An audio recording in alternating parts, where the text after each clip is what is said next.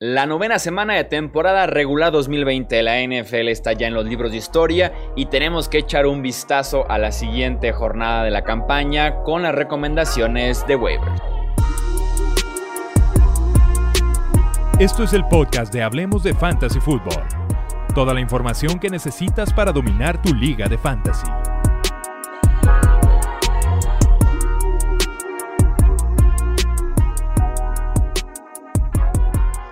¿Qué tal amigos? ¿Cómo están? Bienvenidos a un episodio más del podcast Hablemos de Fantasy Football. Yo soy Jesús Sánchez y es un placer darles la bienvenida nuevamente aquí a este espacio en el que comentamos todo lo que requiere saber sobre el fantasy football. En esta ocasión, recomendar waivers. Ya saben que tenemos varias opciones en diferentes posiciones para poder eh, apuntalar nuestros equipos de cara a la siguiente semana de la campaña. Y están aquí para hacer justamente estas recomendaciones los expertos de Hablemos Fantasy. Un fuerte abrazo, Mario Cabrera, ¿cómo estás?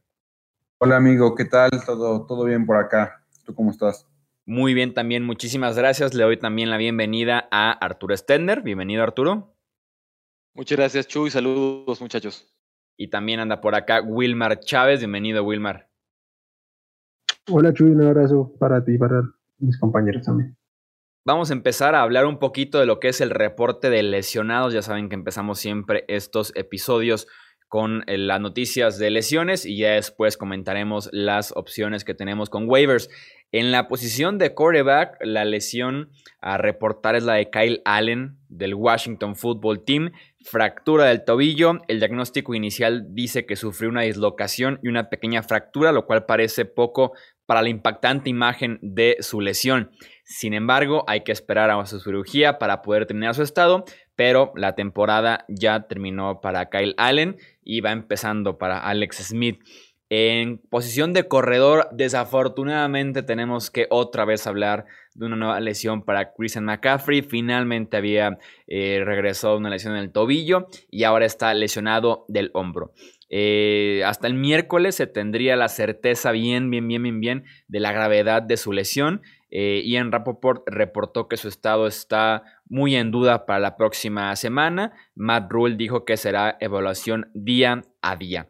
Los Chicago Bears tuvieron la lesión de su corredor David Montgomery, sufrió una conmoción cerebral, salió del partido por un golpe, pero no se ha determinado si entrará al protocolo de conmociones. De ser así, podría perderse el juego de la semana 10. Y también tenemos a David Johnson de los Houston Texans, que también sufrió una conmoción cerebral. Él ya fue puesto en el protocolo de conmociones, como es habitual, y hay que monitorear los reportes día a día para conocer su disponibilidad en esta siguiente semana. En la posición de wide receiver encontramos a Preston Williams de los Miami Dolphins, lesión en el pie. Se desconoce el reporte oficial de su lesión, hay que esperar a que se hagan pruebas, pero al salir en el carrito de las desgracias se estima que se pierda un tiempo considerable. Y también tenemos la lesión en la Vizca Chenault de los Jacksonville Jaguars en el tendón de la corva. Salió del juego, pero los reportes de Ian Rappaport indican que tiene oportunidad de jugar en la semana 10 ante los Packers. Y para cerrar en la posición de ala cerrada, Jack Doyle de los Indianapolis Colts, conmoción cerebral, ingresó ya al protocolo, pero dado que los Colts juegan el jueves en Tennessee, eh, Doyle está prácticamente descartado ya para la semana 10. Vamos a pasar ahora sí a hablar de waivers, a dar recomendaciones para esta jornada de fantasy. Arrancamos con la posición de quarterback y tenemos que recomendar, Mario, al buen Tua Tongo Bailoa, quarterback de los Dolphins, disponible en el 80% de las ligas en ESPN. Es amigo, por fin Tua Time en Miami. No lo pudimos ver bien hace una semana contra Rams porque realmente no tuvo que hacer nada. Equipos especiales y defensiva tuvo el control del partido. En esta ocasión fue un partidazo en contra de Arizona donde pudo mostrar sus, sus dotes y todas sus habilidades. Completó 20 de 28 pases para 248 yardas y dos anotaciones, además de que nos ofrece ese, eh, esa versatilidad por tierra. Tuvo 7 acarreos para otras 35 yardas. Y justo antes de, todo esto, cuando estábamos hablando de, los waivers, comentábamos que, que, tiene un calendario muy, muy sencillo de, en estas tres semanas que vienen. Lo pueden tomar esta semana de sus waivers y pueden tener un streamer bastante seguro porque en semana 10 reciben a los Chargers, que realmente no, no tienen muy buena defensiva, las lesiones los han mermado mucho.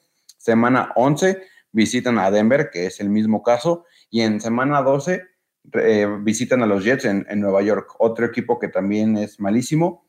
Si necesitan hilar una serie de, victorias para meterse a playoffs, creo que Tua puede ser un coreback bastante sólido en estas semanas por todas las armas que tiene. Tiene a Devante Parker, por ahí está Preston Williams, que ya mencionábamos que está medio, medio tocado. Tiene a Mike Asiki en la posición de ala cerrada. Es como su válvula de escape, porque ahorita el backfield está plagado de lesiones, pero aún así con ese comité que han tenido, pues lo han ayudado entre Jordan Howard y Patrick Laird, han jugado bastante bien y, creo que Tua con la defensiva que tiene, eh, se ha visto pues con confianza, ya que no tiene como que el peso en sus hombros de, de que dependan de él los Dolphins y esto se va a reflejar en los puntos que nos regalen el Fantasy.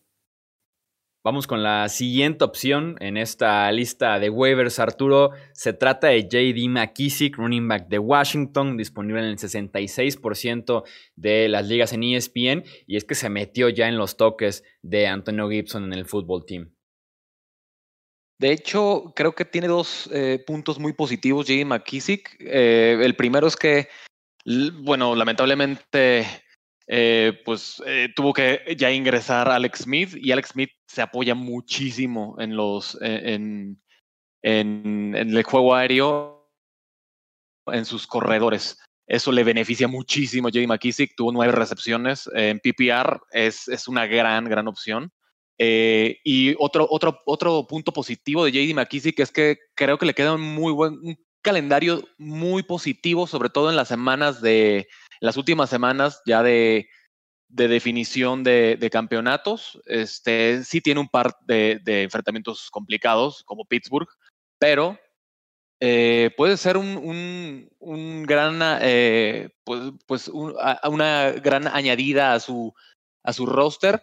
Claro que no va a ser de, iniciarlo todos los, eh, todos los juegos, pero dependiendo del match puede ser muy atractivo, sobre todo, como les comento, en PPR a, mí me llama mucho la atención que todos los juegos McKissick ha estado al menos en el 45% de los snaps del equipo, o sea, siempre ha tenido un rol ahí, pero este partido contra los Giants realmente explotó, estuvo en el 84% de los snaps ofensivos de, de, Washington. Y lo que comentaba Chuy en las lesiones y lo que viene a apuntar Arturo, yo no sé, no sé si es impresión mía, si estoy muy desfasado, pero yo creo que eh, lastimosamente la lesión de, de Kyle Allen termina siendo un, plus para la ofensiva de, de, Washington. Creo que Alex Smith es, mm, no sé si más talentoso, pero sí es un colega mucho más inteligente que va a saber llevar mejor el juego y por ahí potencia un poco eh, las armas tanto a McKissick como a, a Logan Thomas y pues a, a Terry McLaurin que pues sabemos que es no es no, no depende del coreback pero pues si tiene una, una mejor opción que le esté lanzando también. Estoy completamente de acuerdo, Will. ¿Nos preocupamos por Antonio Gibson oficialmente o, qué hacemos con él? Pues no, no, no, lo puedes, no lo puedes tirar. Creo que en, este momento hay que tenerlo en, banca, pero, pero no sé. Yo, en, lo, en, lo, personal nunca he sido muy fan de, de Antonio Gibson. Y, y, creo que será mejor aguantarlo ahí en banca un par de semanas, a ver si retoma el rol principal en este backfield, a ver cómo se desarrolla, pero no, entrar en el desespero, sino llevarlo con cautela, sin mucha emoción, pero sin, sin desesperarse tampoco. Sí, sobre todo soltarlo eh, apresuradamente puede que como dice Will, retome sus snaps o, adquiera más toques y pues terminas beneficiando a un rival, lo cual también puede llevarte a, consecuencias severas ya a esta ah, altura de, del año. Exacto. Además que no sabemos cómo se va a comportar la ofensiva y quién se va a ver favorecido con con la llegada de Alex Smith a los controles. La siguiente recomendación en esta lista de waivers es Jordan Wilkins, el corredor de los Indianapolis Colts Wilmar, que está disponible en el 93% de las ligas en ESPN. Otro corredor que se vio beneficiado en su volumen a expensas de un corredor novato, en este caso sobre, sobre Jonathan Taylor, que parece que no ha terminado de dar el ancho a las expectativas que se tenía y día a día va perdiendo como cierta relevancia en esta ofensiva. Ya está muy claro que es un comité y entre ese comité Jordan, eh, Wilkins es el que se ha visto beneficiado, viene de 11 acarreos y 39 yardas en, esta semana. No parece mucho, pero fue un enfrentamiento muy desfavorable contra los Ravens y aún así tuvo un rol más importante que el de Jonathan Taylor. Además, Jonathan Taylor por ahí viene como con unas molestias en, un tobillo y no sé si por eso o por, por falta de eficacia en su juego ha, perdido ese rol. Entonces, al igual que McKissick, es, es una edición especulativa, no es para traerlo del, del waiver a, a, tu alineación de inmediato, pero para tenerlo ahí para ver cómo se desarrollan en una o dos semanas, cómo se sigue comportando ese backfield. como dices, eh, tuvo 11 acarreos, que no, no suena mucho, pero si los comparas con Taylor, que nada más tuvo 6, pues ahí se ve la, la diferencia lo que tú ya mencionabas, yo, bueno, yo estaba montado en este barco desde antes de la temporada y tristemente, pues nos ha decepcionado Taylor porque ha tenido el volumen, simplemente, pues él le ha quedado de ver. Contra Ravens parecía que él era el que tenía el control del backfield hasta que cometió ese fumble y desde ahí pues dejó de tener snaps. De hecho fue el corredor que menos snaps tuvo. Jordan Wilkins tuvo 23, Hines tuvo 22, pero fue más utilizado por el juego aéreo y Jonathan Taylor nada más tuvo 22. Creo que esto ya se va, a eh, se va a convertir en un comité y Jordan Wilkins realmente con las pocas oportunidades y en, los partidos que ha tenido, pues él sí las ha aprovechado y sí se ha visto muy, muy efectivo y creo que es lo que van a empezar a emplear a partir de, ahora. Creo que lo único bueno del fondo de Jonathan Taylor contra Baltimore fue que nos regaló un highlight increíble que fue ver, intentar taclear a Philip Rivers. el peor intento de la historia. Increíble, increíble. Háblanos, Arturo, del siguiente waiver que tenemos aquí en la lista, que es Kellen Balash, running back de los Chargers, disponible en el 100% de las ligas de ESPN. ¿Qué nos puedes decir del rol que tiene Balash actualmente con tus Los Ángeles Chargers? Híjole, este, hay que monitorear la lesión de, Justin Jackson. Eso es lo único que podría decir. Si, si tiene algo grave, definitivamente Balach, ha, sido el más eficiente de, entre él y, Joshua Kelly. La verdad es que Joshua Kelly eh, ya, está ya está cansado de darle oportunidades, Anthony Lynn. La verdad, yo creo que ya está al punto de, de, neciar y, creo que, pues no, no, no con mucho, pero Balash ha, mostrado mucha más capacidad eh, para cargar para ser el tercer eh, el corredor de, Los Ángeles. Tuvo un efecto casi casi inmediato porque fue su primer partido con los Chargers después de que Trumaine Pope eh, no estuvo activado por estar en el protocolo de conmoción. Ya mencionabas que Justin Jackson se lesionó casi casi al inicio del partido con, eh, este, de la rodilla, pero fue bastante eficiente. Tuvo 15 acarreos para 69 yardas, anotó una vez por la vía terrestre y fue targeteado tres veces tuvo dos recepciones para otras 15 yardas. Como, como dices, para recalcar ese comentario de Kelly, creo que es la misma situación de Taylor, ha tenido las oportunidades, inclusive creo que más porque el Keller se lesionó, no las aprovechó y Badash tuvo un juego, viene eh, entrando al equipo y pues lo, lo, aprovechó. Hay que estar al pendiente de las lesiones ahí de, de, Jackson y en caso de que no sea nada grave, pues hay que dejar a Balash en, los waivers. Al final, Balash es un corredor fuerte, de hecho, eh, similar a como usaban a, Melvin Gordon. Creo que puede ser utilizado en, en, la zona roja, lo cual, en caso de que no juegue Justin Jackson, le puede dar un, valor muy alto en lo que, pues en lo que o, falta Justin Jackson o regresa Eckler. Y es que aparte juega con esa motivación porque realmente su, su puesto en el equipo no está garantizado. Hay muchos corredores ahí y él sabe que si no es eficiente, pues me lo van a terminar cortando y va a quedar otra vez este, perdido ahí en la agencia libre. Lo, otro que, quiero aportar es que su, su calendario en las próximas semanas también es muy cómodo. Miami, Jets y, Buffalo, que pues se han visto realmente mal defendiendo los running backs. Entonces, creo que puede ser una, una edición bien interesante y, a monitorear la, lesión de Jackson, como bien dice. La siguiente opción, Mario, platícanos, es Curtis Samuel, el wide receiver de los Panthers, disponible apenas en el 58% de las ligas en ESPN. Vale la pena buscarlo porque nos puede dar bastantes buenos resultados. Claro, ya no está tan libre porque ya viene, esta fue su tercera semana produciendo. Había este, sido popular la semana pasada en, los waivers de algunas ligas. Y es que realmente pasaba desapercibido porque el inicio de la temporada para él fue totalmente desapercibido porque no, no hizo nada. Realmente eh, el juego ofensivo de Carolina no lo involucraba. Eso cambió a partir de la semana 7 contra los Santos. Desde ahí ha tenido 20 targets en estas últimas tres semanas y 7 acarreos. De hecho, ha anotado por esa vía un par de, de ocasiones y también por la vía aérea ha anotado tres. Entonces, ha estado en fuego, ya se dieron cuenta que es un muy buen receptor. Tienen a Robbie Anderson de un lado, a DJ Moore de otro, que son de, los dúos en la liga que tienen más yardas para un mismo equipo. Y Samuel lo han estado utilizando con reversibles, e incluso lo han alineado como el corredor detrás del coreback en formaciones bajo centro, en shotgun también. Le están dando el balón de todas las maneras posibles porque saben que es un jugador que puede crear estos duelos disparejos contra un linebacker se lo puede llevar por velocidad, contra algún corner o contra algún safety les puede también competir porque tiene muy buen juego de pies y se puede desmarcar.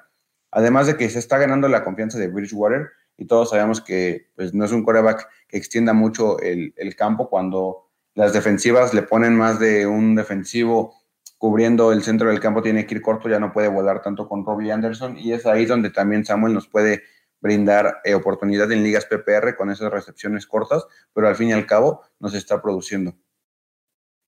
Otro que se beneficia de la lesión de McCaffrey. También.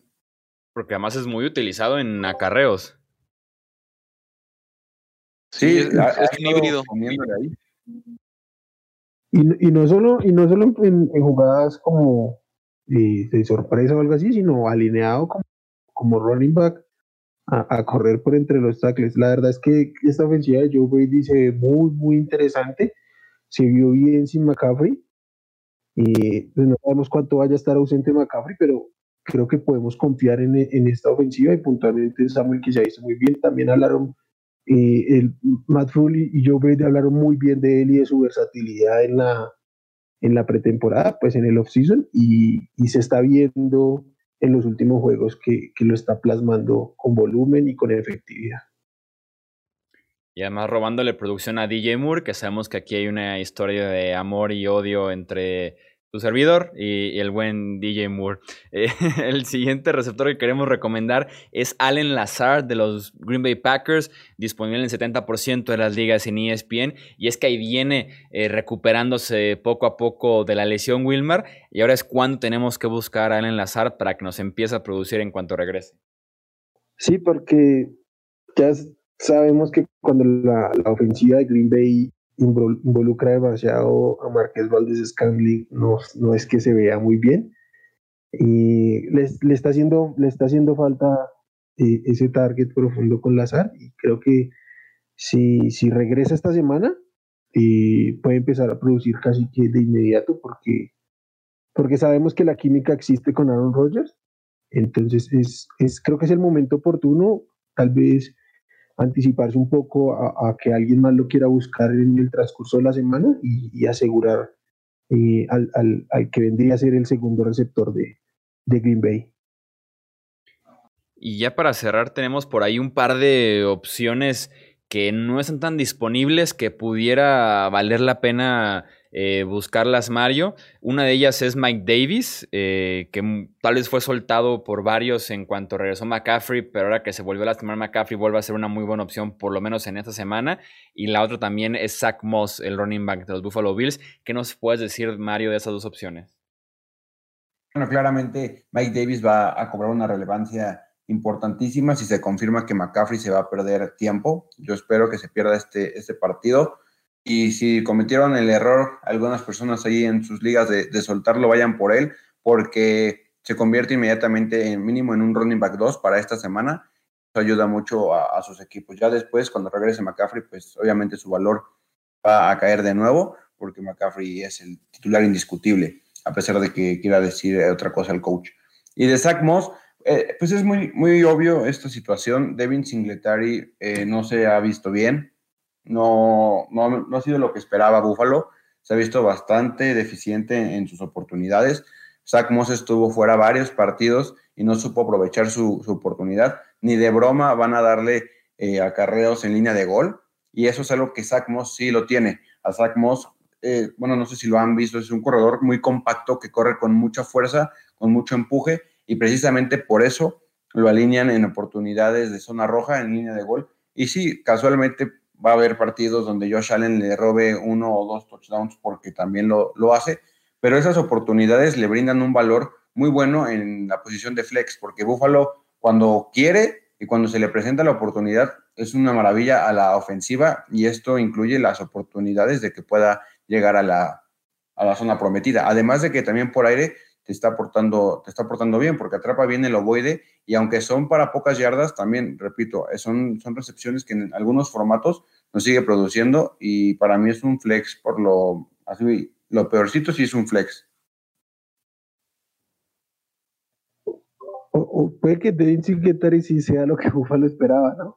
Porque creo que lo, trajeron muy como de complemento al backfield el año pasado, tal vez hubo un, como un hype ahí el año anterior, pero el hecho de que hubieran traído a Zach Moss este año, y pues a mí me queda claro que no había tanta confianza. Zach Moss sí es el running back más talentoso, y aunque, y aunque el, corriendo la bola no se, han visto, no, se no se ha visto tan bien el equipo, pues sigue siendo una edición necesaria, porque si en un momento explota, en un momento volvemos a ver eh, como eficiencia corriendo del, del equipo de Búfalo, pues que, mejor que tener al, principal corredor que va a ser para lo que resta de temporada. Vamos con algunas recomendaciones profundas eh, de waivers para esta semana 10. En los quarterbacks, Drew Locke de los Denver Broncos, Jared Goff de los Rams de Los Ángeles. En la posición de running back, Wayne Gallman de los New York Giants, Gus Edwards de los Baltimore Ravens y Ryan Nall de los Chicago Bears. Eh, tres wide receivers a recomendar: Jacoby Meyers de los New England Patriots, Richie James de los San Francisco 49ers y Nelson Ogolor de los Las Vegas Raiders. Y en la posición de ala cerrada, Irv Smith Jr. de los Vikings y también Eric Ebron de los Pittsburgh Steelers. Ahí están entonces las recomendaciones de waivers para esta semana número 10. Recuerden que de todos modos cualquier duda, cualquier comentario nos pueden contactar en Twitter, arroba Hablemos Fantasy y también en Facebook en Hablemos de Fantasy Fútbol para poder apoyarlos en este proceso de waivers de cara a la siguiente semana de NFL y también recomendarles los rankings para tomar decisiones eh, tanto de waivers como de alineación en hablemosdefutbol.com. En nombre de Mario Cabrera, Arturo Stender, Wilmar Chávez, yo soy Jesús Sánchez y nos escuchamos en la próxima. Gracias por escuchar el podcast de Hablemos de Fantasy Football. Para más, no olvides seguirnos en redes sociales y visitar hablemosdefutbol.com.